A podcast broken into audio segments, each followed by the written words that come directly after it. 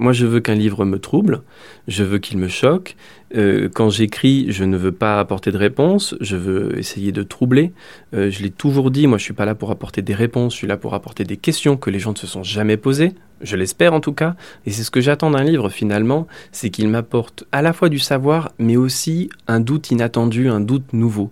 Et euh, ce danger des livres, je pense qu'il est, il est rafraîchissant. Et moi, j'ai des émotions littéraires quand je trouve un livre qui me met un petit peu en danger, qui me perturbe. Auteur, autrice, éditeur, éditrice ou encore illustratrice, illustrateur. Ce qui se lit, le podcast de la librairie Le Fayère à Rennes donne la parole aux auteurs et aux acteurs du livre. Ce qui se lit entre vous, Quentin Brouet-Ferréol, auteur, et vous, Jean-Luc Barré, éditeur, c'est le message. Dans votre livre, Dieu est un voleur qui marche dans la nuit, paru aux éditions Bouquin en janvier 2022, le message est presque un personnage. Tout le monde l'attend d'une façon ou d'une autre, ce message. Ceux qui ont suivi le gourou Marshall Apple White attendaient un message, un signe, un chemin. Le gourou entendait les voix, les messages qui surgissaient dans son esprit. Les familles désespérées guettaient le message des êtres disparus, du jour au lendemain, sans prévenir ou presque. L'alerte rouge, c'est le message ultime d'un suicide collectif, objet de commencement de votre livre. Mais que nous disent-ils ces nombreux messages? Peut-être qu'ils nous mettent en garde des dangers qu'ils peuvent représenter, car le message suppose une interprétation. En tout cas, votre éditeur Jean-Luc Barré se place ici comme un messager en éditant votre œuvre, un roman, un doux mélange entre fiction et réalité, dont le message serait comment les livres nous permettent de mieux comprendre le monde, mais lequel Quentin Brouet-Ferréol, quel était le message que vous avez eu envie de transmettre avec votre livre? Le mot message, euh, je m'y reconnais en effet, mais ce n'est pas un message comme celui que reçoit Marshall. Je n'ai pas entendu des voix, je n'ai pas un message unique. On va dire qu'il y a des messages, il y a euh, l'idée que euh, les gens qui rejoignent ces mouvements sont beaucoup plus ressemblants que nous le pensons. Cette ressemblance, c'est une façon euh, par laquelle le roman pose une question. Pour moi, le message doit être une question. Le message ne peut pas être une réponse. J'ai envie justement que ce message, il se découvre un peu, là pour le coup on rejoint l'idée de la révélation, il se révèle au lecteur et il se révèle dans la ressemblance qu'il a avec des gens qui, en effet, glissent sur un chemin extrêmement étrange, un chemin de religion, mais un chemin de religion ici qui est extraterrestre, qui nous paraît extrêmement exotique, qui nous paraît inconcevable. Et euh, pour moi, ce message, il, est le suivant, c'est ne pensez pas euh, que l'autre ne vous ressemble pas, regardez au contraire sa ressemblance et elle sera beaucoup plus troublante. Parce que l'étrange, c'est l'étranger, c'est l'autre. Et quand vous regardez cette ressemblance, vous serez étonné par vous-même, vous serez étonné par ce que vous avez, vous, euh, dans le cœur ou dans la tête. On est tous un peu fous au fond. Et vous, Jean-Luc Barré, quand vous avez décidé d'éditer ce livre, est-ce qu'il y avait un message? J'aime pas du tout le mot message. Euh, enfin, en tant qu'éditeur, je le comprends en tant qu'auteur, je sais parfaitement ce que veut dire Quentin. L'histoire de ce texte, pour nous, pour moi, c'est un de mes amis, un de nos amis communs qui me signale ce texte, qui me signale le travail de Quentin. Une des choses qui m'avait le plus intéressé avant de lire le texte, c'est l'idée que quelqu'un se consacre pendant des années à écrire un livre. Euh, c'est-à-dire qu'il met une part de lui-même euh, qui relève à la fois de la passion, de l'obstination, de la patience, euh, de l'engagement, et cela avait piqué ma curiosité. Est arrivé le moment où Quentin m'a envoyé son texte, et donc effectivement j'ai été saisi tout de suite par, non pas par le message, d'abord par l'écriture, du point de vue romanesque, j'ai trouvé que ce texte était extrêmement bien structuré, bien mené. On était dans l'enquête, mais on était au-delà de l'enquête, on était dans, dans un vrai travail d'écrivain. Euh, d'auteur, et on sentait bien à quel point l'auteur était imprégné de cette atmosphère, de cette histoire, euh, et qu'il il avait su la restituer, il allait prendre la bonne distance pour restituer cette chose-là sans que... Parce que c'est un piège de passer des années sur un livre. Ça peut être un piège. Il peut y avoir un moment où on se laisse envahir par le sujet, mais je suis très, frappé par la maîtrise à laquelle Quentin avait abouti. J'ai trouvé que c'est un livre très d'actualité en même temps, c'est-à-dire c'est un livre dans lequel on parle aussi de phénomènes qui sont ceux de l'époque, de notre époque. C'est un livre qui n'est pas daté, c'est un livre qui parle d'un épisode qui s'est passé il y a des années. Mais aujourd'hui, il y a encore, je pense que les sectes, tout ce qui procède de ces mouvements-là euh, est, plus que jamais vivace. Et, ce qui est extrêmement réussi, évidemment, dans le, dans le roman, c'est de montrer toute cette lente péripétie qui conduisent quand même à, la fin que, que l'on connaît concernant cette secte et d'autres, c'est-à-dire cette espèce de ce suicide collectif. Et je ne connais pas une personne qui ait lu ce livre, euh, que ce soit les libraires, que ce soit des lecteurs, euh, qui n'ait pas été saisi par. Donc je crois que je ne me suis pas trompé en, en décidant de le publier. Ce livre, c'est le résultat euh, de sept ans donc de travail, comme vient de dire votre éditeur. Pourquoi est-ce que ça a pris autant de temps Alors, c'est une question double tranchant parce que la réalité de la vie fait que je ne pouvais pas y consacrer toutes mes heures. Je suis sensible à ce que ce qu'a dit Jean-Luc, c'est-à-dire que ça peut être un piège. Euh, ça a pu être un piège parce que j'y ai passé un temps, euh, un temps fou et autour de moi cette histoire de secte. Euh, en effet, les gens la voyaient plus comme quelque chose d'historique, en disant euh, Quentin, tu te penches sur une histoire des années 70, euh, c'est quand même, c'est quand même très ancien. Qu'est-ce que ça va intéresser moi, justement, j'y voyais quelque chose d'intemporel. Je voyais la résurgence des, des sectes. Hein, Aujourd'hui, des sectes et du sectarisme partout, euh, que ce soit dans des mouvements qui touchent au marketing, au développement personnel, à la santé.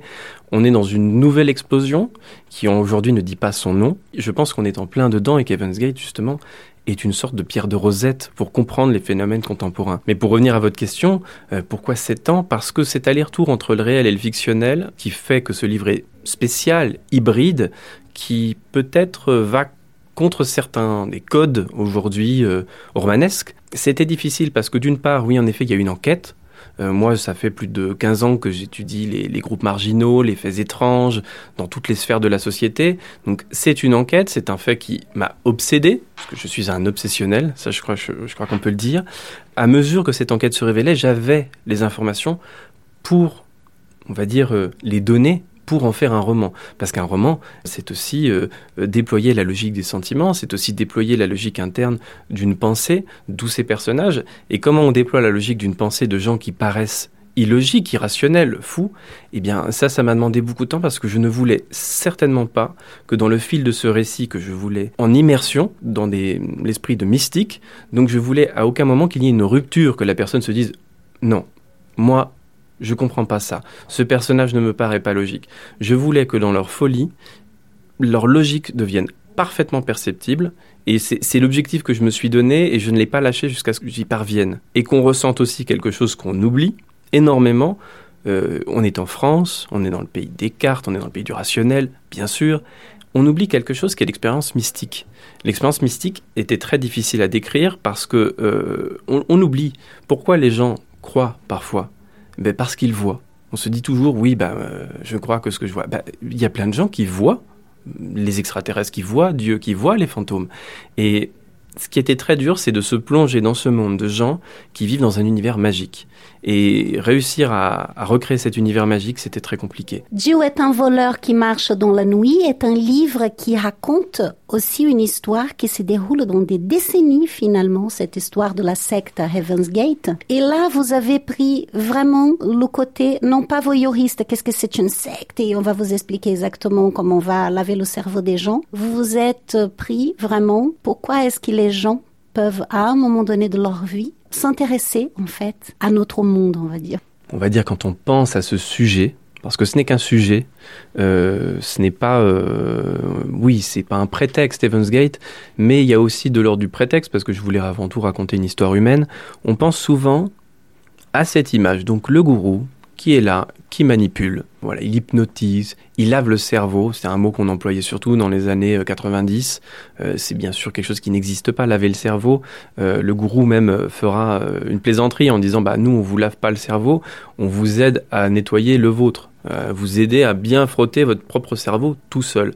Et c'est ça qui est intéressant. Ce n'est pas que la question de la manipulation, certes passionnante, mais c'est aussi la façon dont on se manipule nous-mêmes, dont nous-mêmes on arrive à se convaincre de choses, on arrive à prendre des chemins de traverse, à avoir des convictions qui comme ça deviennent des formes de hantise. Mmh. Et c'est ça que je voulais raconter, c'est pourquoi ce personnage principal, donc qui s'appelle Barthélemy, qui est un jeune homme, il a la trentaine, ça va pas trop dans sa vie, mais ça va pas mal, c'est pas une catastrophe, il a pas forcément des grandes ambitions. Pourquoi est-ce qu'il tombe là-dedans? Ben, Il tombe là-dedans justement parce que c'est une chance. Parce que quand ça arrive Je dis ça euh, entre guillemets bien sûr, parce que quand ça arrive, il a l'impression qu'il a rencontré un Dieu, qu'il a rencontré quelqu'un qui va lui montrer un chemin et qui va devoir faire des efforts pour y arriver. Ce n'est pas donné pour arriver quelque part. Quelque part, on voit ces gens-là comme des voilà des, gens insensés, mais à une certaine époque, c'est des gens dont on aurait fait euh, presque des saints. Ce sont des moines qui euh, vont s'appliquer à eux une discipline euh, qui qui est qui est extraordinaire. Non seulement c'est des gens qui se manipulent eux-mêmes, ce qui est intéressant à notre époque avec tous ces gens qui sont devant leur écran et qui trouvent les réponses dont ils ont envie sur les questions qui les, qui les inquiètent. On se manipule très bien tout seul. C'est aussi un livre sur la divinité. C'est un sujet qui m'intéresse énormément. Qu'est-ce que c'est que cette idée qu'on a, cette idée de Dieu qu'on a en nous? Et qu'est-ce que c'est si on l'avait en nous au point de se prendre pour Dieu? Est-ce que Dieu est un personnage sûr de lui, tout puissant Ou est-ce que, comme le gourou de la secte Evans Gate, c'est a priori, Dieu, il est, il est seul. Il est seul au monde. Marshall Applewhite, c'est un personnage tragique. Ce n'est pas le gourou dictateur euh, comme Jim Jones, pour ceux qui, connaissent cette histoire du temple du peuple. C'est un gourou qui doute, c'est un gourou qui souffre, c'est un gourou qui jusqu'au bout va penser qu'il est peut-être fou. Et c'est ça qui est tétanisant, c'est que chacun de se faire son idée à travers le récit, mais ce que je raconte, c'est l'histoire de, de, dizaines de personnes sur des décennies qui vont se rapprocher les unes les autres autour d'une foi commune et qui vont passer à l'acte. Qui manipule qui après? Qui est le responsable? Ça, c'est à chacun, en lisant le livre, de s'en faire une, une religion. Moi, je n'assène pas de vérité, mais ce qui est très troublant, c'est ça. C'est cet aspect collectif. Ici, ils ont fait ce suicide collectif sur trois jours, collectivement. Donc c'était soit une manipulation plus sans flancher. sans flancher, sans violence. Donc c'est à la fois beaucoup moins violent, mais encore plus terrifiant, parce que ça veut dire que euh, sans forcément qu'il y ait un coupable, on est dans le mal absolu. Pour vous, il y a plusieurs niveaux de secte Alors, je reprendrai une formule qu'on entend aujourd'hui pour parler des genres. Hein. On parle du, genre euh, comme d'un spectre. Euh, on dit c'est pas le mâle et le, la femelle, on est, sorti de cela. Et eh bien c'est pareil pour le sectarisme, on dit euh, d'un point de vue légal, on faisait des listes de sectes dans les années 80. Aujourd'hui, je pense que le sectarisme, il faut le concevoir comme quelque chose qui est de l'ordre du spectre. il y a toujours une dominante ou une mineure sectaire. Qu'est-ce que c'est qu'une secte? C'est un mouvement qui crée son propre langage, un langage qui est aliénant. Quand on pense à Evans Gate, l'arme du crime, c'est le langage. Ce n'est comment est-ce qu'on convainc 39 personnes de se donner la mort? Eh bien, on les convainc qu'ils ne sont pas en train de se tuer. On leur dit qu'ils sont en train de partir dans l'espace et que s'ils ne le font pas, ils vont mourir. Et cette arme du langage, aujourd'hui, à l'ère de la communication, du marketing, de, de, de l'hyperconnexion, du digital, elle est totalement libérée elle est libérée, elle est puissante, puisque euh, vous avez aussi, euh, oui, euh, maintenant les mondes virtuels. nous allons avoir, il y a déjà eu d'ailleurs, des mouvements sectaires dans Second Life, hein, pour parler des mondes virtuels d'antan. Il y en aura dans le métaverse, n'en déplaise à certains, et vous l'avez en particulier dans la santé. ces deux dernières années, s'il y a eu une telle explosion, c'est que beaucoup de gens veulent se réapproprier leur santé c'est aussi un mouvement qui a été très fort d'empowerment aujourd'hui, de défiance par rapport aux experts dans tous les secteurs. Hein. Tout le monde veut se réapproprier son savoir. Ça a passé par la santé depuis les années 80. Et aujourd'hui, beaucoup de gens se sont emparés. Il faut savoir que le temple solaire, par exemple, attirait les gens. On, imagine le temple solaire, on se dit, bah, ça peut pas m'arriver. Moi, je vais pas mettre une toche. Je vois un templier qui débarque, je lui dis non. Ils attaquaient par le bio et l'homéopathie. C'est comme ça qu'ils recruté. Donc, Aujourd'hui, le grand danger, c'est de penser que nous sommes une société rationnelle, mécanique. Euh, c'est une illusion qui nous vient des machines qu'on a dans les mains en permanence. On pense qu'on leur ressemble. C'est le contraire. Les machines nous ont, je pense, redonné une place de, j'allais dire de singe dans un monde euh, de robots. Et je pense qu'on est au contraire en train de redevenir, euh, revenir à l'époque des chamans, on est en train de revenir à l'époque de la magie, de la culture magique, et euh, c'est pour ça d'ailleurs que ce livre se passe aux États-Unis. Euh, lors du passage de contre-culture en cyberculture, parce que c'est là, je pense, que c'est que c'est déroulé euh, ce qui est en train de nous arriver aujourd'hui en France. Comment ça s'est passé clairement, votre accompagnement? Quelles étaient vos intentions en tant qu'éditeur? Accompagnement, oui, on peut dire ça, mais c'était euh, d'abord lui, lui, dire mon, mon, enthousiasme, donc ça, il l'a, il l'a bien senti. Après, euh, on a travaillé sur le texte, lui et moi, euh, on n'a pas, j'ai pas eu un travail colossal, parce que le texte était déjà très, très abouti. Et surtout, une chose essentielle pour moi, c'est d'accompagner, d'assister à la naissance d'un auteur. Euh, je pense que, euh, bon, il y a des auteurs dont on se dit assez vite, euh, ils ont, il a fait un très bon livre, peut-être qu'il n'y en aura pas d'autres. on peut être aussi d'ailleurs l'auteur d'un très très bon livre et ne pas publier d'autres. Quentin, c'est exactement l'inverse. Pour moi, c'est Quentin, j'ai senti très clairement tout de suite que quand on était capable d'écrire ce livre-là, on était capable d'écrire d'autres livres et qu'il y avait sans doute l'amorce d'une œuvre. Après, moi, je pense une chose, c'est qu'un bon écrivain, c'est quelqu'un qui creuse toujours le même sillon. Je pense que, enfin, ça ne veut pas dire qu'il se répète. Ça veut dire simplement qu'il a un univers, qu'il a des obsessions, qu'il a un style. Au fond, je suis une espèce de sourcier, pas de sorcier, mais de sourcier. euh, de sourcier qui, qui essaie de. Il y a toujours des sources cachées comme ça qu'on essaie de trouver. La seule chose qui compte, c'est l'auteur, c'est le livre. Et nous sommes là, nous, pour accompagner cela, pour faire naître ça, pour donner les chances toutes les chances possibles. Et ce livre a une force qui fait que beaucoup de lecteurs aujourd'hui y ont été sensibles. Je, je crois que c'est votre cas. Euh, l'accueil des libraires était formidable. Ce livre, il y a pour moi quelque chose de plus. Ça vous fait quand même quelque chose d'entendre ça? Ah oui, bien sûr, mais euh, justement, enfin, sur, sur cette, euh, je dirais même cette collaboration avec Jean-Luc, la particularité, c'est justement que Jean-Luc a écrit bien plus de livres que moi, il a énormément d'expérience, et c'était vraiment une expérience extraordinaire. Il y, a, un mot que Jean-Luc a prononcé, c'est le mot d'enthousiasme. Et c'est un mot qui nous a tout de suite réunis. En effet, peut-être plus encore, hein, euh, vous parliez de ce qui nous lie que le message. Euh, L'enthousiasme, c'est bon, euh, un dieu dans le cœur, hein, dans l'étymologie. Moi, c'est un mot que j'adore parce que ça parle aussi de ce que ressentent des, croyants. C'est justement avoir en soi une espèce de force extrêmement forte qui nous, porte. Et cet enthousiasme-là, c'est vrai qu'il en faut pour faire un livre. Et quand on a terminé le livre, on se dit qu'il nous reste des derniers mètres, pas du tout. Euh, et c'est ce que j'ai pu vivre avec euh, Bouquin, avec Jean-Luc et en effet toute l'équipe. C'est-à-dire me rendre compte que ce que j'espérais être les derniers mètres, on n'était pas les derniers mètres. Euh, on va dire c'était les derniers kilomètres et qu'il y avait encore tout un chemin. Et que finalement, il y a un moment où l'écrivain, il a besoin de... Il a besoin de sortir de, de, sa caverne, parce que c'est vraiment une caverne d'écriture. J'ai eu le plaisir de pouvoir, du coup, avoir les retours stylistiques, euh, structurels de Jean-Luc sur le livre. Euh, moi, j'avais envie qu'on, je vous le dis, qu'on torture le texte euh, au maximum, parce que je voulais qu'il soit parfait. Enfin, c'est... Je pense que c'est comme, j'allais dire, c'est comme une secte, parce que je vois des sectes partout. Il y a un biais qu'ont les adeptes de sectes, c'est le biais de euh, coûts irrécupérables.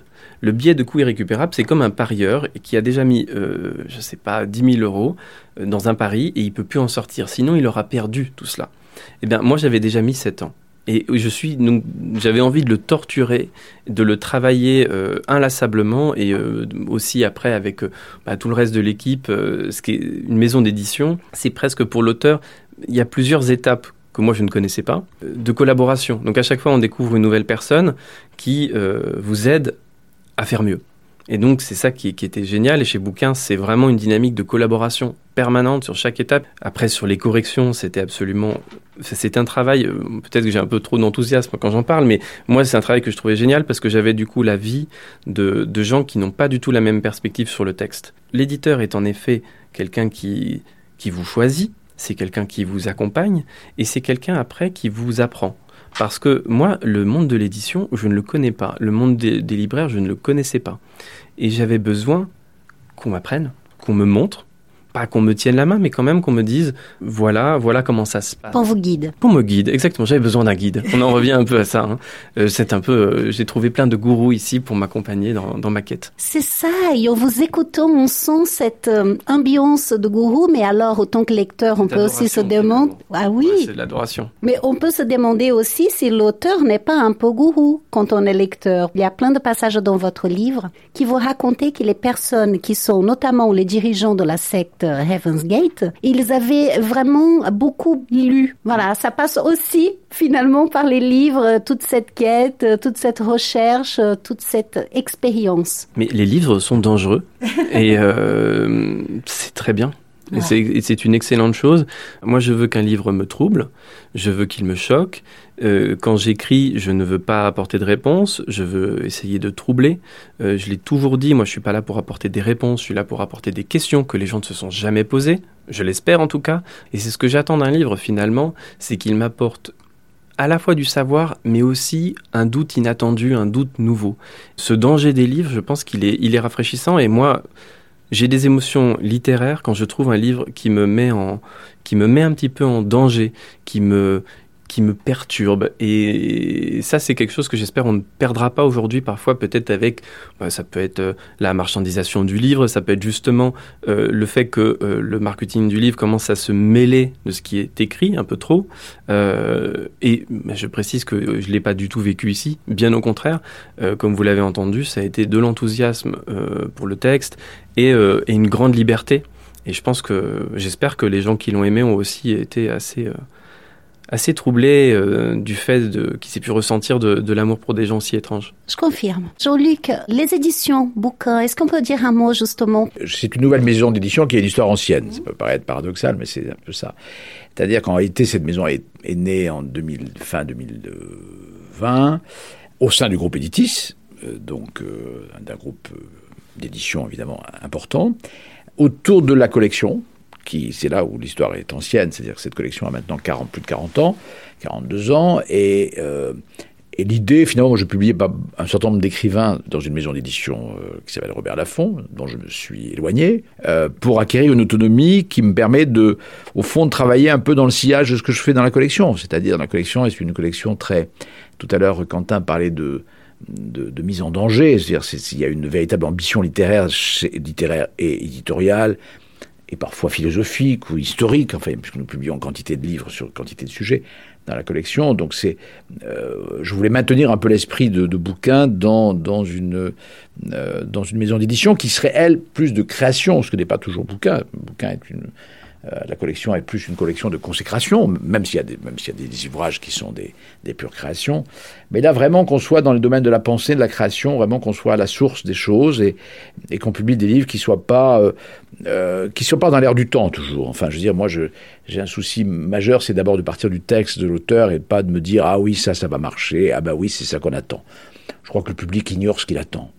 C'est nous qui lui apportons, qui lui révélons ce qu'il attend parce qu'autrement on fait toujours les mêmes livres et avec toujours les mêmes auteurs. Donc voilà, je crois qu'on a acquis, et, Quentin y est, a joué son rôle là-dedans, euh, on a acquis une légitimité à travers des textes. vous savez, c'est un travail de longue haleine. Moi, je crois beaucoup à euh, le livre de, Quentin. Va, tout de suite a été d'ailleurs pris par, euh, par le livre de poche, par Pocket exactement. Ce qui compte pour moi, c'est la durée des choses. D'ailleurs, si c'était pas le cas, je ne dirigerais pas la collection bouquin qui a vocation à publier des livres qui durent 20 ans, 30 ans, qui s'enracinent dans la vie intellectuels ou de nos euh, compatriotes, en fait, tous ceux qui achètent, qui s'intéressent à la pensée, à la création, euh, et qui, ont bouquin chez eux, l'ont sur une durée qui évidemment dépasse les modes et les moments, simplement, les, saisons littéraires ou les rentrées littéraires.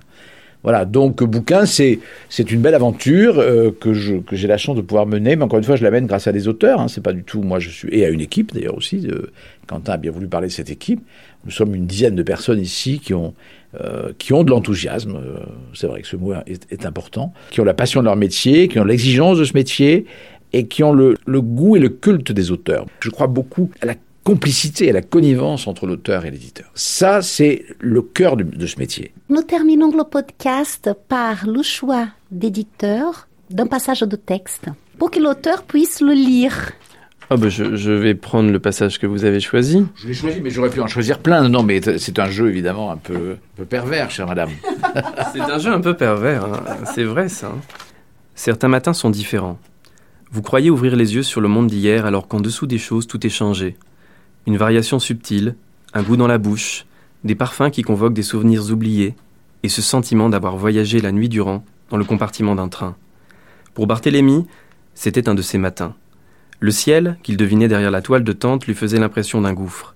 Un rayon de lumière descendait dans l'air et faisait scintiller d'infimes particules en lévitation. Plaqué au sol, sur l'un de ces grains de poussière, Barth fut soudain pris de vertige. Jamais il n'avait eu autant conscience d'être un primate allongé sur un bout de terre fonçant dans l'espace, captif d'un grand cycle où tout se transforme, mais rien ne change. Au dehors, des éclats de voix inconnus, le vent qui se lève, les voitures qui démarrent. Combien de semblables matins avait-il écouté au travers de la toile?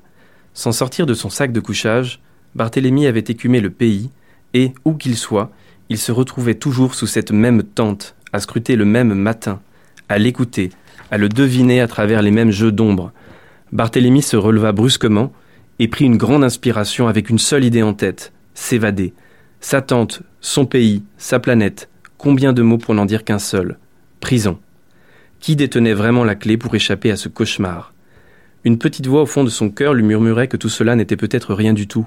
Un simple mirage, fabriqué par des fous, où sa quête personnelle s'était naufragée. Une bande de manipulateurs qui cherchaient à créer une secte pour soutirer de l'argent à de pauvres crétins dans son genre. Mais pourquoi lui? Pourquoi dire à tout le monde d'abandonner ses biens avant de venir? Et pourquoi, depuis des jours, son cœur battait-il si fort? À ses côtés, Harmonie ouvrit les yeux et esquissa un sourire. Leurs regards se croisèrent, mais rien ne se produisit. Allait-il être séparés dès aujourd'hui? Ils auraient dû se dire au revoir, peut-être faire l'amour. Barthélemy chercha quelque chose à dire, mais rien ne vint. Tu viens? Non, pas tout de suite. D'accord, pensa-t-il avant de se résoudre à détacher le harnais de sa tente. La lumière s'engouffra, bouffée de chaleur. Pour sortir, Barthélemy dut s'incliner comme un singe qui descend de son arbre. Dehors, il contempla le Colorado dans toute sa splendeur ocre-orange avec ses pins aux branches tortueuses écrasées de soleil. La ville de Fruita scintillait à l'horizon. L'air pur et le ciel bleu lui donnèrent subitement l'impression qu'il allait s'envoler. Merci infiniment, Quentin. Merci à vous. Merci beaucoup de, me donner l'occasion de, de discuter en compagnie de, de Jean-Luc. C'était un grand plaisir. Merci beaucoup Jean-Luc. Merci à vous et merci au, travail des libraires, et notamment de, votre librairie où je suis, je suis allé l'autre jour. J'ai rencontré votre, votre équipe. Voilà, c'est une très belle librairie. Ce qui se lit, le podcast de la librairie Le Fayère, avec Quentin Brouet-Ferréol, auteur, et Jean-Luc Barré, éditeur, qui parle du livre de Quentin Dieu est un voleur qui marche dans la nuit, paru aux éditions Bouquin. Merci à l'équipe Le Fayeur pour avoir organisé cette rencontre ce podcast a été réalisé par Juliana Alain pour la librairie Le Fire. Le podcast vous a plu? N'hésitez pas à vous abonner, à partager et à nous suivre sur les réseaux sociaux.